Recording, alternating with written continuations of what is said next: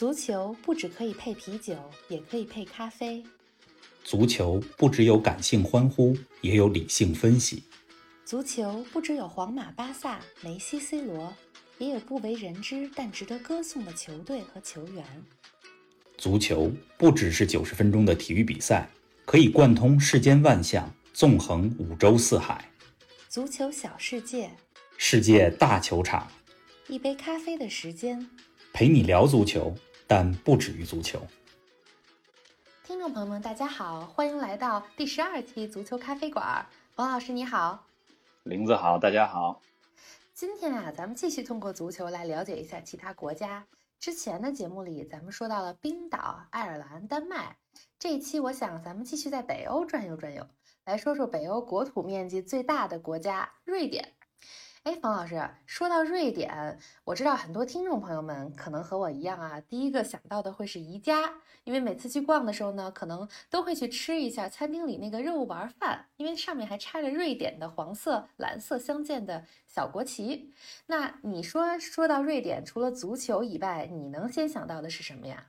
瑞典啊，它虽然不是个大国，但是知名品牌还非常多，是吧？除了刚才咱们说到的大家第一个想到的宜家以外，比如说像爱立信。啊，沃尔沃这都是瑞典的品牌，而且你知道吗？服装的零售品牌就是 H&M 也是瑞典的啊。还有这几年来在西方听音乐，像美国啊、加拿大，大家最常用的一个软件叫 Spotify。是的。这个 Spotify 软件，很多人都认为是美国的，其实不是，它是瑞典的公司。哦，这还真不知道。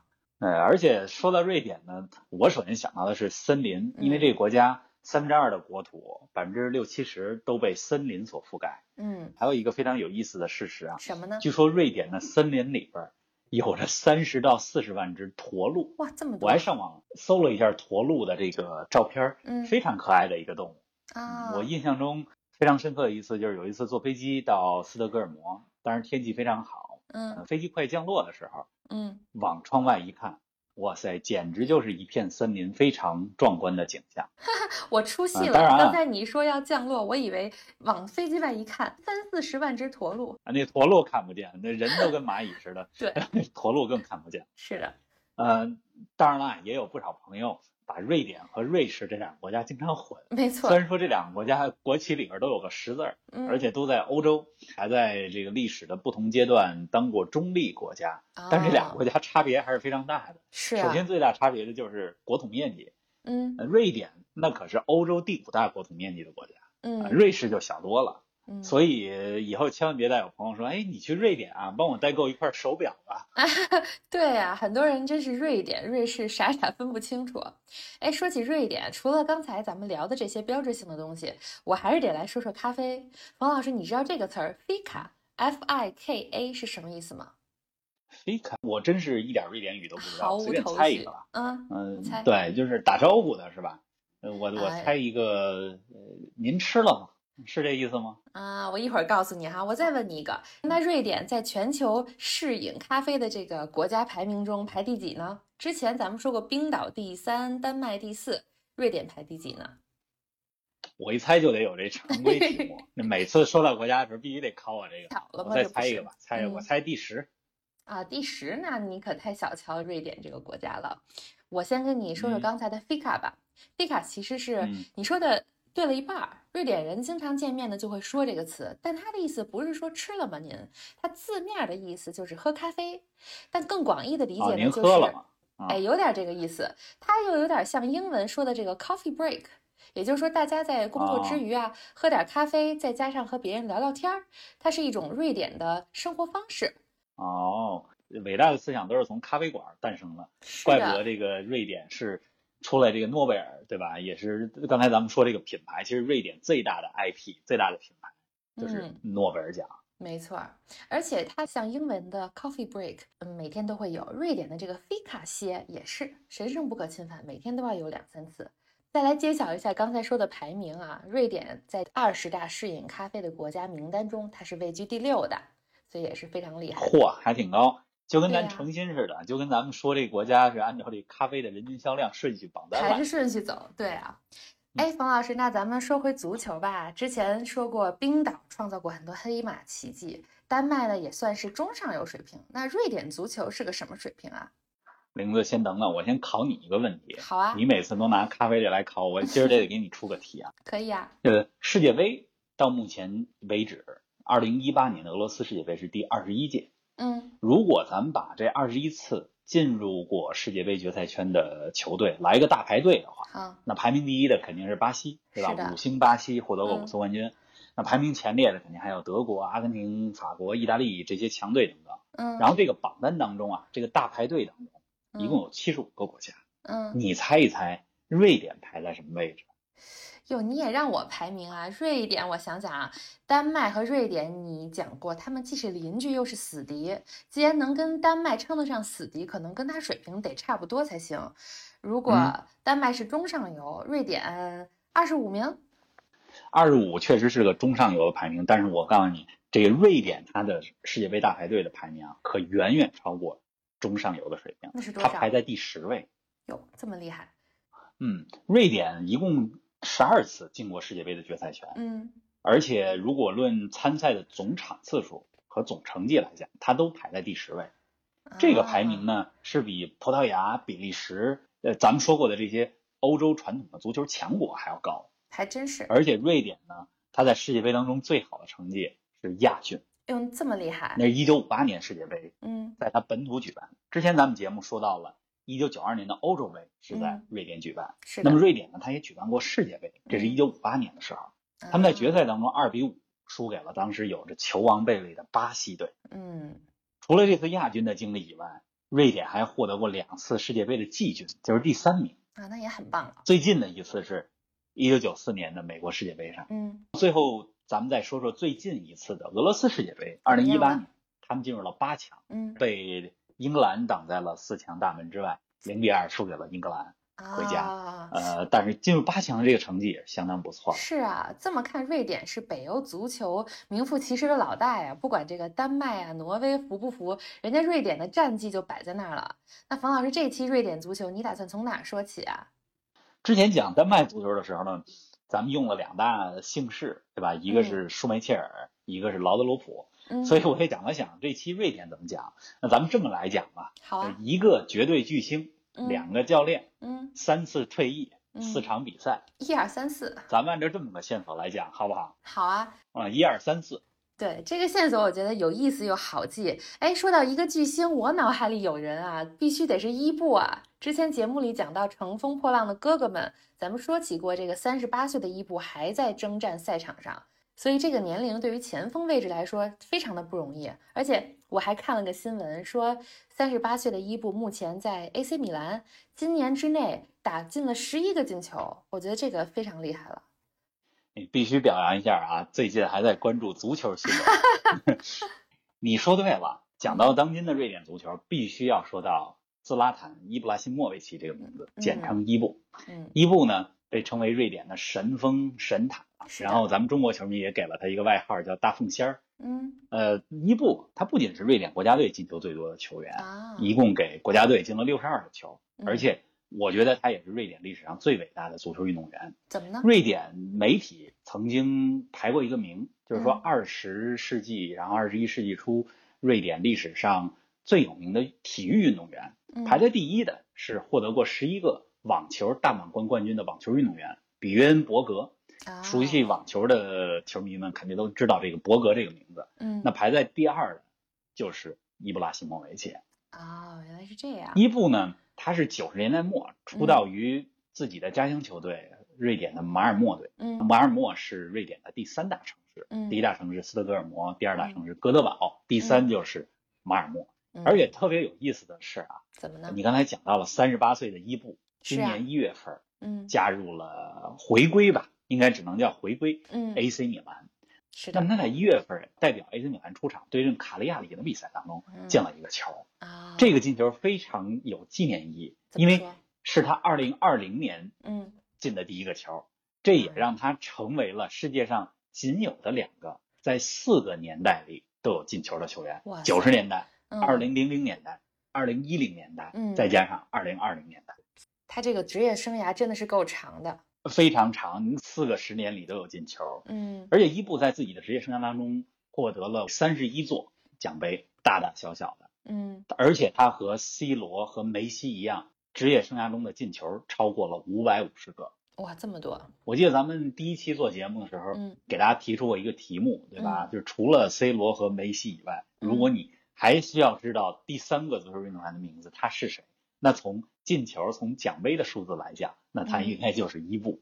啊，而且还有一个记录特别有意思，什么呢？伊布和 C 罗嗯是世界上仅有的两个嗯在九十分钟比赛当中的任何一个分钟，哇塞，任何一分钟都有进球的球员。这么比如第一分钟、第二分钟、第八十九分钟、第九十分钟，你随便说一个，五十三分钟、五十四分钟都有过他的进球的记录。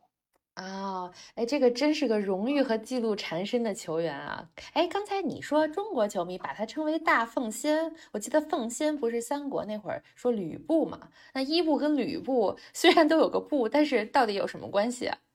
他们俩虽然差着很多世纪呢，但是这俩人啊，在很多方面确实有相同之处。首先说这个身材啊、吕布就是人高马大，是，呃，十分的威猛。嗯伊布身高一米九五，所以才被称为瑞典神塔神锋。嗯呃，他不仅头球技术好，而且嗯脚下技术非常之细腻。按说这么高大的个儿，这个头球应该是优势，应该在空中，对吧？对但是伊布不是，他脚下技术非常细腻，嗯他还进过非常多让球迷们印象非常之深刻的球。比如呢比？如说，二零零四年的欧洲杯上，嗯呃，大家都记得瑞典对意大利的比赛中，伊布进了一个蝎子摆尾的进球。啊，另外，在二零一三年的时候，伊布嗯还获得了普斯卡什奖。啊，这是什么普？斯卡什是以匈牙利的一个知名足球运动员命名的一个奖项。这个嗯奖项呢，用来评选当年最漂亮进球。啊，伊布在二零一三年瑞典对英格兰的一场比赛当中，嗯，在禁区外进了一个倒钩进球。哇你想，倒钩就很不容易，对呀，一般这倒钩都得离球门近一点啊，不，然是的，倒钩本身它的力量和正常的射门就不太一样。嗯，那那么远怎么进倒钩？但是他在禁区之外，离球门得有三十多米的距离，嗯进了一个倒钩进球，获得了当年的普斯卡什奖。所以伊布在他的职业生涯当中进了非常非常多漂亮的、精彩的、各式各样的球。人们也说，你说伊布身体的任何一个部位都可以进球，当然除了手啊。那是，而且跟吕布一样啊，嗯伊布呢也是服务过很多不同的主公，啊效力过很多不同的球队。这个说法有意思，三国时候的这个吕布，大家都知道，嗯，在很多人的门下都效力过，对吧？是的，伊布呢，他的职业生涯换了非常多的俱乐部比。如呢？嗯、最开始是从自己的家乡球队马尔默开始，嗯然后到真正啊、呃欧洲足坛认可他，是嗯在荷兰豪门阿贾克斯效力期间。之后他又去到了意大利啊、在意大利效力期间，先后效力期间吧。我们说意大利足坛这些年来三大豪门尤文图斯、国际米兰、AC 米兰这三支球队伊布都效力过，啊，而且他还去过西班牙的巴萨，嗯另外呢还去过法国的巴黎圣日耳曼。嗯，这个巴黎圣日耳曼他效力四年里边，三年都是法甲的最佳射手。啊、巴黎圣日耳曼也被称为大巴黎。后来去过美国的洛杉矶银河，嗯。啊、去洛杉矶银河之前还去过英超的曼联，现在是在 AC 米兰。这么多，应该说他是改换门庭最频繁的世界知名嗯球星之一了啊。然后说到伊布和吕布的相同点，还有一点嗯。必须得说，就是哪个呢？脾气极其之哦。暴躁，喜怒无常，容易有冲突，易怒型知名球员。嗯。他不仅在场上跟对手啊、裁判发生过无数的冲突，而且伊布还在更衣室里打过本方的队友，哎呦，经常威胁自己队友：“我打断你的腿，你踢的再怎么着怎么着，我就 让你职业生涯都给废了。也还是比较傲的，嗯”嗯，伊布是一个非常自傲的球员嗯啊、我举一个例子吧，嗯他在有一次接受采访的时候，嗯呃，用第三人称称呼自己。啊、哟他不说我怎么着怎么着怎么着，他说嗯兹拉坦怎么着怎么着。啊，兹拉坦是他的 first name，是他的名字，而且他还把嗯这个兹拉坦给注册成一个商标了，所以他是用啊第三人称来形容自己，你就足以见得这个人有多么之傲。对呀，呃，虽然他能力在这儿，对吧？但是嗯经常惹起场上场下的是非。啊，还有一个特别有意思的例子是，嗯伊布还是一个跆拳道的黑带，哟，难怪呢，而且他把拳王阿里奉为自己的偶像。啊，这就很容易解释了。哎，冯老师，你提到名字，嗯说到他用第三人称称呼自己，你之前说北欧球员的名字里好多都是森和松结尾的，那这个伊布拉辛莫维奇怎么听着都像东欧那边的名字呀？他确实是一个斯拉夫民族的名字。嗯，呃，伊布是瑞典的二战移民，啊，他的爸爸是波黑人，啊，他的妈妈呢是有着阿尔巴尼亚血统的克罗地亚。难怪，爸爸妈妈都是从前南斯拉夫，嗯因为前南斯拉夫的局势的不稳定而嗯移民来到瑞典的。原来是这样。瑞典这个国家啊其实和德国和加拿大一样，它对于嗯移民呢相对来讲是比较开放的。是的，这些年大家都知道，瑞典接收了非常多的叙利亚战争当中的难民。呃，叙利亚的难民只要他是从战火当中逃到瑞典的，那到了瑞典以后马上有身份，马上有社保，对难民非常 nice。当然也没错，近几年来，这个因为难民制造出了很多的呃麻烦，包括有些犯罪，对吧？也是的来自于难民，所以在欧洲的很多的国家，你看不管谁选举，对难民是什么政策，都是一个很重要的话题。嗯啊嗯，伊布呢，他就诞生在呃这样一个呃斯拉夫民族的家庭里面。嗯呃，说到移民，必须得说一下被称为伊布接班人的一个瑞典的小将。谁呢？伊布快退役了，但是现在瑞典的队中啊有一个二十岁的小将，叫做库鲁塞夫斯基。你一听这个名字，就不像是北欧的名字，对啊他是马其顿的后裔。啊，原来是这样。哎，现在把伊布的名字啊、外号背后的这些故事都搞清楚了，咱们接着往下说吧。王老师，刚才咱们讲完了一，再讲讲这个两位教练又是谁呢？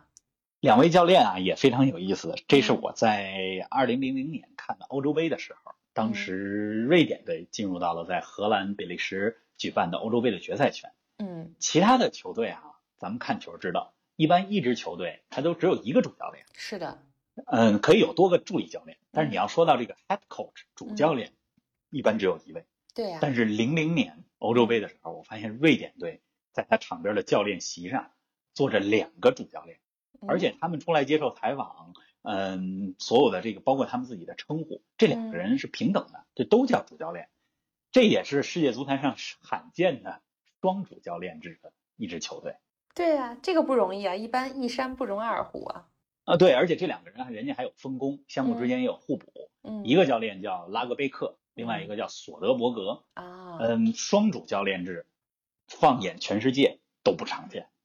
说到这两个人哈、当中更有名气的是拉格贝克。啊，前几期节目当中，咱们讲到了冰岛的黑马奇迹。是的，二零一六年，我记得你还给大家放了一段解说，对吧？冰岛的解说员声嘶力竭的啊，对，非常激动，大喊，他们二比一战胜了英格兰，从欧洲杯十六强进入到了八强。对那，当时二零一六年带领冰岛队闯进欧洲杯八强，创造无数奇迹的，就是这个瑞典的教练拉格贝克。啊，原来是他，他在冰岛打过一次欧洲杯，嗯但是在此前呢，在瑞典打过三届欧洲杯。嗯，拉格贝克是欧洲杯历史上唯一的一位带着球队打过四届欧洲杯决赛圈的嗯主教练。双主教练中的另外一个人索德伯格，相对于拉德贝克，可能就没有这么有名气了。我感觉你说的这两个名字其实都不是这几十年来瑞典最知名的主教练的名字呀。这两个名字，大部分的球迷应该都没听说过。嗯我觉得它有意思的就在于这双主教练制。瑞典最有名的主教练不是嗯拉格贝克，也不是索德伯格，而是执教过英格兰国家队，还执教过很多欧洲的豪门俱乐部，比如意大利的拉齐奥啊，英国的曼城的嗯瑞典教练斯文埃里克森。啊，这个名字一听就知道了。埃里克森肯定一听就是一个大牌的名字，对吧？嗯咱们之前讲到了丹麦有一个球员中场叫埃里克森，是的，这瑞典最有名的，国际上哈、知名度最高的瑞典教练叫斯文埃里克森。你想作为一个瑞典人，能够执教足球的发源地英格兰的是啊，代表队，那这是非常之不容易。没错。而且埃里克森在欧洲成名，然后全世界都呃成名以后，他还来中国执教过，执教过中国的两个俱乐部，一个是广州富力，一个是上海上港。当然现在呃不在中国了。啊，原来是这样，看来瑞典也是出名教练啊。这个双主教练我可记住了，确实有点意思，也很奇葩。哎，第三个你说要讲三次退役，这个也是不同寻常的事情啊，给我们讲讲怎么回事儿。通常咱们说到球员退役，呃，也叫挂靴，是的，指的就是不踢了，退休了。嗯但是瑞典呢，有一位特别知名的球星，他嗯退役过三次，而且准确的来讲，都是嗯三次退役以后又再次复出回到球场。真行。但如果加上他最后的真正退役那一次，应该是第四次了。嗯但是咱们就说这三次退役完了以后又复出，嗯，在瑞典啊，呃在伊布之前最有名的前锋叫做亨里克拉尔森，咱们就叫拉尔森嘛。嗯他比伊布大十岁，嗯，也是早于伊布出道。你要说看九十年代，呃，二十一世纪初的瑞典足球的人啊，嗯一说到瑞典足球，第一个想到的就是拉尔森。他效力过欧洲的很多的大俱乐部，啊，最出名的时候是在苏格兰的凯尔特人队。嗯，咱们前几期讲到了凯尔特人有着嗯爱尔兰的传统，是的，也在巴塞罗那踢过，也短暂的嗯在曼联效力过。嗯，咱们来说说他的这个国家队的三次退役吧。好啊，他这三次退役啊，都指的是跟瑞典足协、跟国家队说，我不再为国家队踢球了，不干了，我要专专心心的为俱乐部踢球。以后嗯国家队再有什么比赛，别来找我了，就从国家队退出了。别叫我。啊嗯第一次退役的时候是二零零二年世界杯之后，嗯当时啊，瑞典在二零零二年的日韩世界杯上进入了嗯十六强，但是在嗯十六进八的比赛当中，被来自非洲的一只黑马塞内加尔队金球绝杀。嗯之前的节目里讲到了突然死亡，嗯在这场比赛之后，瑞典没进八强，嗯，拉尔森当时已经三十一岁了，是啊而，伊布呃也刚刚出道，啊、嗯。拉尔森就跟瑞典足协说，说我我退役了，这算是第一次退役。嗯。然而两年以后，嗯，瑞典进入到二零零四年葡萄牙的欧洲杯，是啊，那个时候啊，瑞典特别需要在锋线的位置上给伊布来找一个搭档，因为伊布啊已经成为了当家的前锋之一嗯。啊、那拉尔森当时就又要把他找回来了。呃要把他找回来，然后拉尔森当时就回归了瑞典队，参加了二零零四年的欧洲杯。啊，原来是这样。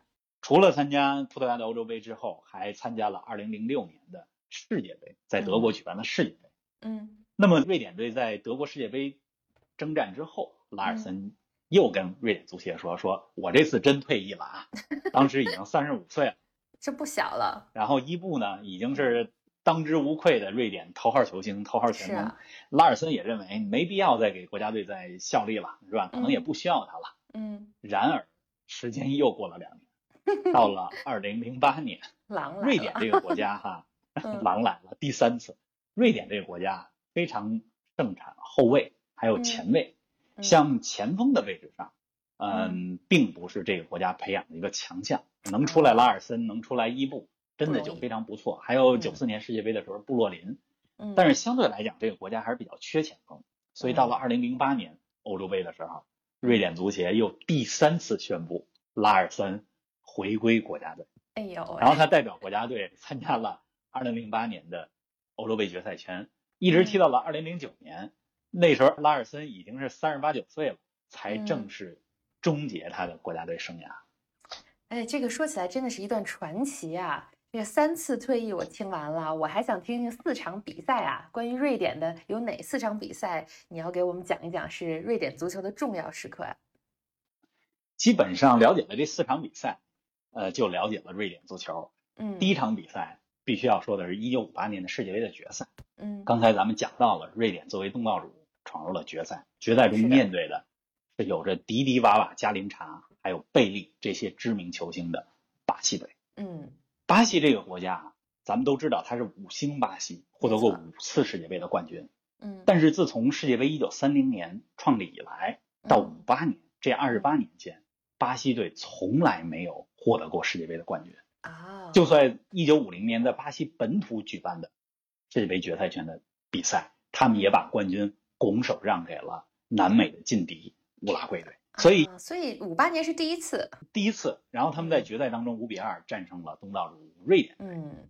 亚军是瑞典队最好的成绩了，但是我觉得那场五比二的比赛创造了很多的记录，特别值得咱们记住。比如呢，那场决赛诞生了世界杯决赛历史上嗯年纪最轻的进球球员，嗯，以及年纪最长的进球球员。谁呢？这个年纪最轻的进球球员是当时嗯十七岁零二百四十九天的球王贝利，啊，而年龄最长的球员是瑞典队的利德霍尔姆。当时他的年嗯龄是三十五岁零二百六十四天。啊，说到利德霍尔姆，我必须再多嗯说一两句。说刚才咱们说瑞典盛产教练，是啊，这个利德霍尔姆就是瑞典一个非常知名的教练。他在七十年代、八十年代的时候，呃，在意大利执教，并且嗯带领罗马队获得了连续两次，应该是一九八一到八二、八二到八三的意甲联赛的冠军。嗯，而且他的理念非常之先进，怎么呢在？意大利当时的防守的体系嗯，都是盯人防守，就是啊后卫盯前锋，人盯人。但是他说不要人盯人，要人盯区域，人盯球。哦，所以他在意大利引入了当时并不盛行，但是在罗马队非常有效，而且帮助罗马队获得冠军的叫做嗯区域防守的战术，到现在都有一定的影响力。嗯，那还真是挺经典的。然后我再来说第二场比赛啊，咱们从一九五八年快进到一九九四年，可以啊，九四年瑞典在美国世界杯上获得了季军。也不错。我觉得除了季军以外，大家对瑞典队的一个进球印象是非常深刻的。什么样的？四分之一决赛，瑞典战胜了罗马尼亚。嗯在那场比赛当中，瑞典队的有一个进球来自于任意球的配合。嗯，瑞典队在罗马尼亚的禁区前获得了一个任意球的机会，然后呢？很多人都觉得那个球呢会直接打门，因为很多的任意球如果离禁区很近了，那是一个非常好的直接射门的机会。是啊，但是瑞典队没直接射门，怎么呢？打了一个战术配合。嗯当别人都以为他们要直接射门的时候，把嗯球直接传给了禁区内的布洛林。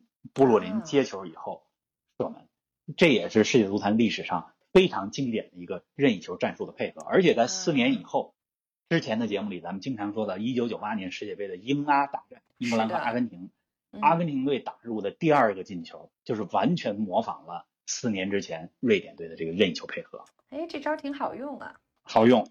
嗯，然后我再来说第三场比赛和第四场比赛。嗯，这两场比赛呢，都是进入到二十一世纪以后，离我们都相对比较近了。哪年呢？一场比赛呢是二零零六年的德国世界杯，我知道那届世界杯你也看了，因为在德国本土举办嘛，你要那么喜欢德国队，这个 瑞典队在小组赛当中的最后一场比赛是对英格兰队，是的。英格兰直到比赛的九十分钟了，还在嗯。二比一领先，嗯，大家都觉得这场比赛英格兰能赢，对呀。那瑞典队呢，在伤停补时阶段，刚才咱们提到了三次退役、三次复出的亨里克·拉尔森打嗯入了绝平的进球，哎呀，关键时刻。帮助瑞典队二比二逼平了英格兰队，从而小组出线。所以从这个例子也能看出来，瑞典是一个意志非常顽强、不到最后不放弃的球队。真的是这样。那第四场呢？嗯，第四场更加能够反映瑞典队的不放弃。怎么说？在二零一二年的十月份的时候，瑞典队和你喜欢的德国队 在柏林的奥林匹克球场啊、嗯来了一场比赛。这场比赛呢是为了争夺二零一四年欧洲杯的参赛的资格。嗯德国队嗯一开场就势如破竹的进攻，嗯攻破了瑞典的球门好几次。嗯你喜欢的球星克洛泽打入了前两个进球，然后到下半场又进了一个球。嗯，在比赛还剩三十分钟的时候，德国队这显然是要有反转啊。德国队已经四比零领先了。我先把这个铺垫好啊，然后这个时候电视的转播镜头给到了看台上的德国总理默克尔啊，默克尔也来看球了。接下来的这三十分钟，打脸的事情就发生了，瑞典队愣是在最后的三十分钟比赛里嗯连扳四球，把比分扳成了四比四。这也是足球历史上我觉得最经典的大比分落后以后扳平的案例之一。这个瑞典的这个精神真的是令人敬佩啊！连我这个德国球迷听着都非常肃然起敬。哎，我听得非嗯常意犹未尽啊！可是咱们时间还是有限，王老师再给我们说说别的，说说瑞典足球现在有什么可以期待和关注的地方呀？现在啊，我觉得大家继续可以关注伊布。虽然说伊布今年宝刀未老，马上就三十九岁了，嗯，但是呃人家还没有退役的意思，对吧？所以大家可以继续关注他是在 AC 米兰还是在其他的俱乐部发光发热。同时，我也非常建议大家关注一下瑞典现在的两位年轻的前锋。谁呢？这两位，一位叫做库鲁塞夫斯基，嗯他呢在意大利效力，效力于帕尔马队。嗯，但是在今年夏天，他转会到了尤文图斯队，所以下赛季啊他会为意甲的豪门尤文图斯出场。嗯还有一位也是前锋球员，叫做伊萨克。啊，他目前在西班牙踢球啊，是一个二十岁的黑人前锋。嗯这两个小孩儿，一个库鲁塞夫斯基，一个伊萨克，我觉得他们的特点都不是完全像之前的拉尔森或者伊布一样。我也不太认可说，呃，是伊布是拉尔森的接班人，但是这两个年轻人非常啊、有冲击力，而且非常年轻。还有一个特点就是他们两个从这个名字，一个叫伊萨克，一个是库鲁塞夫斯基，都没有什么森什么松是吧？他们两个都是瑞典的二代移民。原来是这样。所以咱们将来的节目里边，我觉嗯得可以讲一期移民对于一个国家足球实力的影响。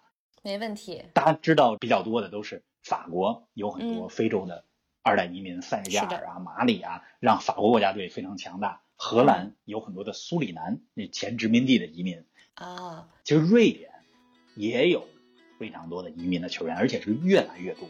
这也和他的移民政策对难民的开放政策是非常之相关的。哎呀，这次节目说到现在，以后提到瑞典，说不定听众朋友们也跟我一样会记住一个巨星、两个教练、三次退役又复出，还有四场比赛，当然还有了世界第六名的这个咖啡消耗国，嗯、实在是意犹未尽。嗯，反正别把瑞典和瑞士混了就成了。对，那咱们这期咖啡馆就聊到这儿吧，冯老师，谢谢你，也谢谢听众朋友们的准时收听，那咱们下期不见不散。不见不散。